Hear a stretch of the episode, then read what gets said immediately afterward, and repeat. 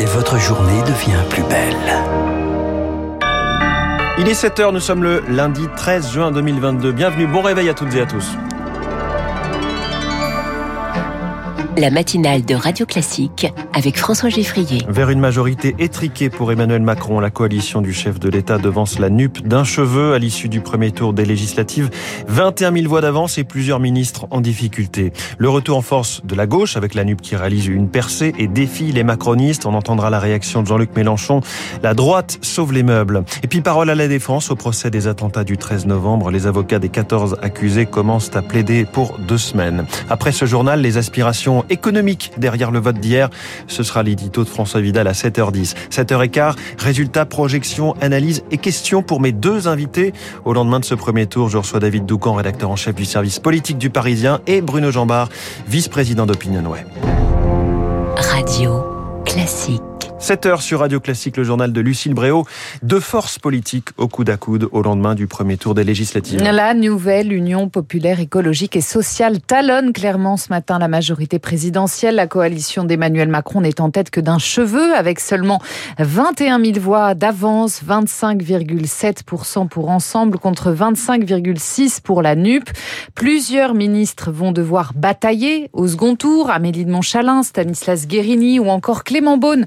Le ministre en charge des Affaires européennes arrivé deuxième dans la septième circonscription de Paris avec 35% des voix. Reportage Charles Ducrot. Accueilli en vainqueur par ses militants dans un petit café parisien du 11e arrondissement, Clément Beaune a le sourire. Merci beaucoup. Le ministre est qualifié pour le second tour, oui, mais derrière la candidate de la NUPES, Caroline Mécari. Alors on se rassure comme on peut. Selon toute vraisemblance, euh, nous faisons un score euh, au moins équivalent à celui du président de la République le 10 avril dernier dans cette circonscription. Pourtant, c'est loin d'être gagné. Clément Beaune joue gros. S'il perd, il le sait, il devra renoncer à son poste de ministre chargé des Affaires européennes. Si j'avais envie de ne pas prendre de risques dans la vie, si je cherchais des nominations sans risque, je ne serais pas dans ce combat électoral aujourd'hui. Pas défaitiste donc, mais pour gagner, ce n'est sûrement pas vers la gauche que Clément Beaune va se tourner. Le candidat mise sur les reports de voix. Sylvain et Dominique, militants à ses côtés, y croient. Aujourd'hui, on est l'équipe qui a le plus de réserves de voix, je pense, aux personnes modérées qui n'ont pas fait le choix de la NUPS lors du premier tour, à la droite. C'est jouable, hein et je pense que les gens de droite vont faire la différence. S'ils viennent voter, ils vont faire gagner Clément Beaune car ici la gauche est fortement implantée. La France insoumise avait obtenu 31% des voix à la présidentielle contre 34% pour En Marche. Le ministre a 8 jours pour bousculer la campagne et sauver sa place. Et sur 15 ministres engagés, 8 par contre sont quasiment certains de l'emporter. Marc Fesneau, Damien Abad, Gérald Darmanin, Gabriel Attal entre autres.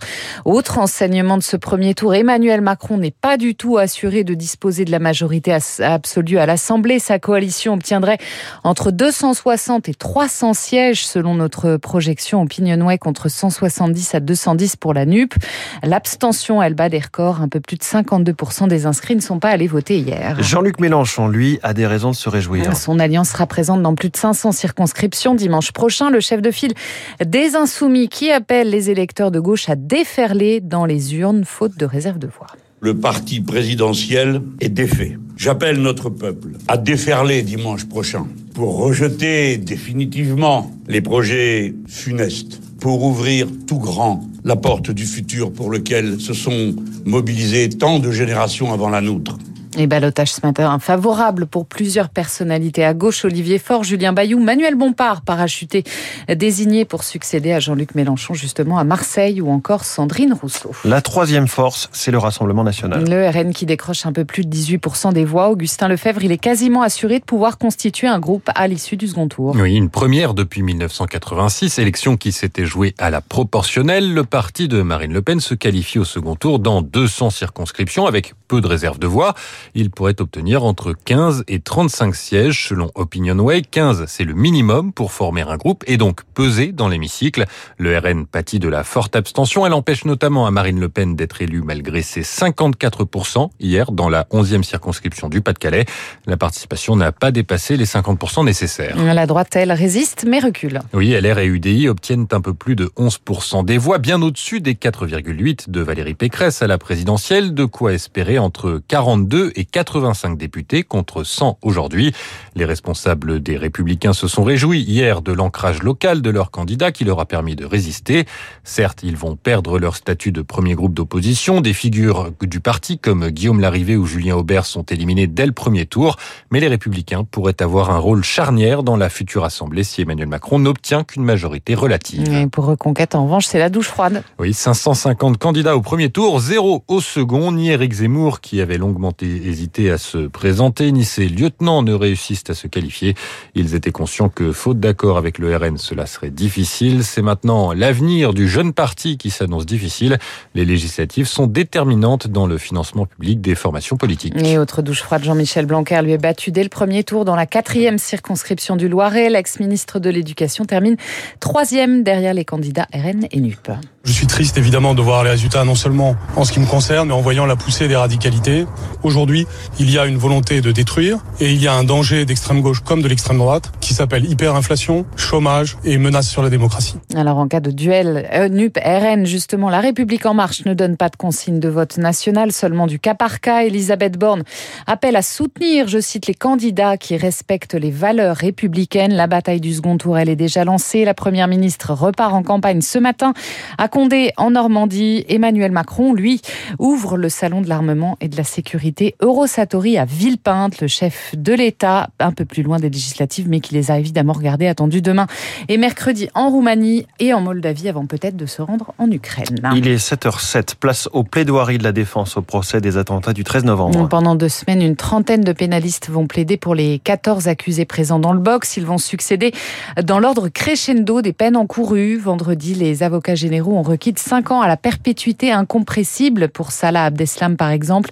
Deux semaines de plaidoirie détaillées par Elodie Wilfried. Pour défendre l'indéfendable, les avocats des accusés vont tenter d'humaniser chacun d'entre eux, rappeler leur parcours de vie. L'objectif sera de contourner la monstruosité des faits. Pour les petites mains, les fournisseurs de moyens par exemple, la défense peut plaider l'acquittement. Pour cela, il faudrait démontrer que leurs clients n'avaient pas connaissance du projet d'attentat. C'est la stratégie choisie par Maître Kempf, l'avocat de Yassine Attar, poursuivi pour avoir eu la clé de la planque de Salah Abdeslam après les attentats et dont l'accusation a eu du mal à étayer la culpabilité. Autre possibilité, miser sur la requalification des faits. Maître Malawi, avocat de Sofiane Ayari, compagnon de cavale de Salah Abdeslam, plaidera l'association de malfaiteurs terroristes et non la complicité. La peine serait alors de 20 ans de prison et lui éviterait la perpétuité. Une perpétuité qu'encourt aussi Salah Abdeslam. La plaidoirie de sa défense prévue le 24 juin est la plus attendue. L'enjeu serait de lui éviter la perpétuité incompressible. Dans ce cas, explique un pénaliste, on plaide la lueur d'espoir, le un jour peut-être. Reste à savoir si cela convaincra la Cour. Elle rendra son verdict le 29 juin. Et puis le CHU de Toulouse en grève aujourd'hui. À partir de ce soir, l'hôpital Purpan n'accueillera que les urgences vitales. Merci Lucille Bréau. Vous revenez tout à l'heure à 8h. Dans un instant sur Radio Classique, l'édito de François Vidal. N'hésitez pas à vous pencher sur le programme de la NUP avant de voter ou de vous abstenir dimanche prochain. C'est son conseil. Puis cette question, comment comprendre ces résultats? Que disent-ils? David Doucan et Bruno Jambard sont mes